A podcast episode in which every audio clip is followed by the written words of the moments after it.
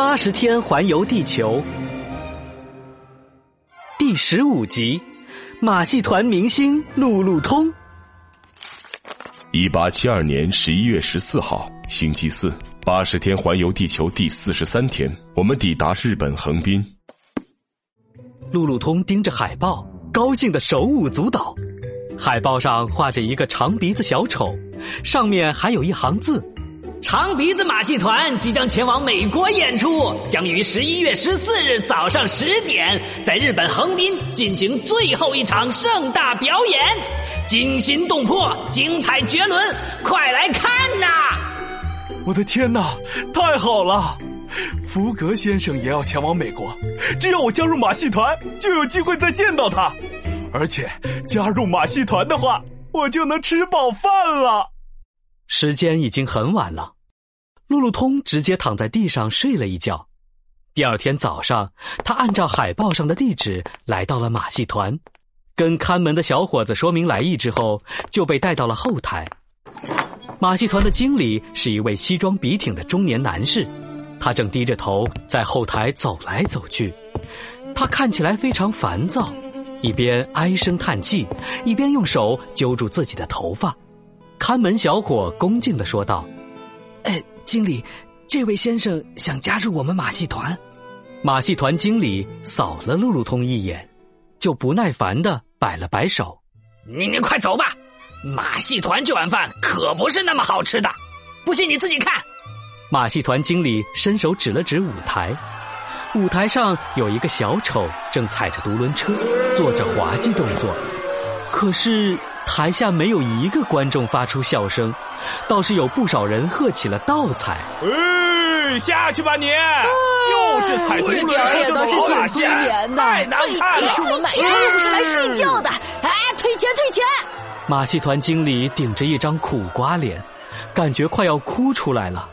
你看吧，你看吧，观众太难伺候了，这样子我们还怎么去美国演出？哦，上帝呀！请告诉我，我该怎么办？就在这时，一个人影突然从他的面前跑过，直接冲上了舞台。喂，你这是干什么？快下来！马戏团经理吃惊的叫了起来。冲上舞台的人不是别人，正是路路通。不知道什么时候，他已经穿上了花花绿绿的衣服，戴上了金黄色的假发和尖尖的帽子，打扮成了小丑的模样。先生们、女士们，下面由我来给大家表演一段自创的扭屁股舞。说完，路路通就扭起了屁股，他把屁股当成一支笔，扭啊扭，迅速的写出大写的二十六个英文字母。这扭屁股舞也太好笑了！我还从来没有看过这么有意思的舞蹈。台下响起了热烈的掌声。当路路通表演完扭屁股舞返回后台的时候，马戏团经理一把握住了路路通的手。哦，你被录取了，你真是太棒了！嗯，吃饱了饭会更棒。好，好，我马上叫人给你准备吃的。哦，天哪，一定是上帝听到了我的祈祷。你真是我们马戏团的救世主啊！你一定会成为小丑界的大明星的。哎，来人呐！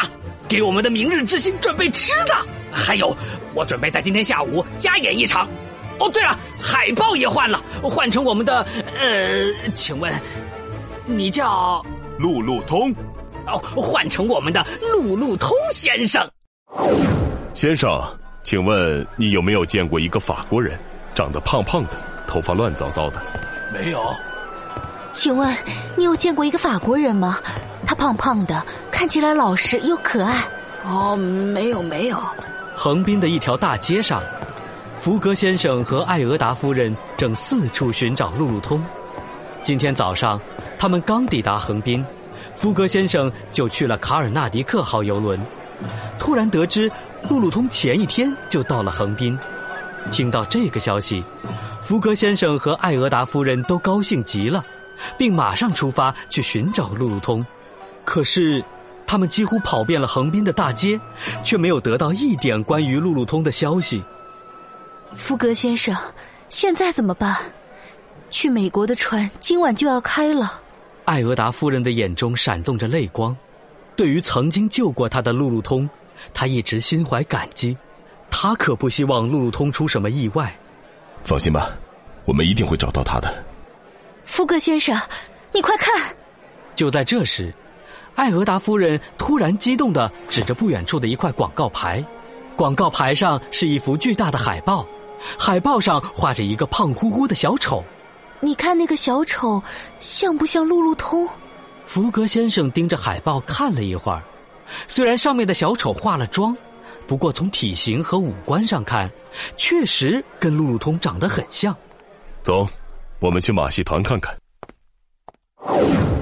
先生们、女士们，下面我将为大家表演一段扭屁股舞。马戏团的舞台上，路路通卖力的扭动着屁股。突然，他像是被闪电劈中了一样，整个人僵住了。他在观众席上看到了两个熟悉的身影，正是福格先生和艾俄达夫人。我我不是在做梦吧？路路通不敢相信的揉了揉自己的眼睛。福格先生和艾俄达夫人并没有消失，这不是在做梦。哎，福格先生，艾俄达夫人！路路通再也顾不上表演，他从舞台上激动的冲到福格先生的面前。主人，我终于找到您了！果然是你，路路通。是我。好，开往美国的船很快就要开了，我们现在就走吧。福格先生正准备带路路通离开，马戏团经理突然飞奔过来，抱住了路路通的大腿。喂，你想干嘛？路路通可是我们马戏团的大明星，你别想带他走。先生，很抱歉给你带来麻烦，我可以支付你一笔费用。什么？一笔费用？我告诉你，你就是给我再多钱，我也不会让你带他走这是走。五百英镑。福格先生平静的递上去一叠钱。五百英镑。马戏团经理瞬间瞪大了眼睛，仅仅迟疑了一秒钟，他就快速的接过钱，然后从地上弹了起来。啊，路路通，你可以走了。直到福格他们走出大门，马戏团经理还在热情的挥着手。呃，各位，一路走好啊！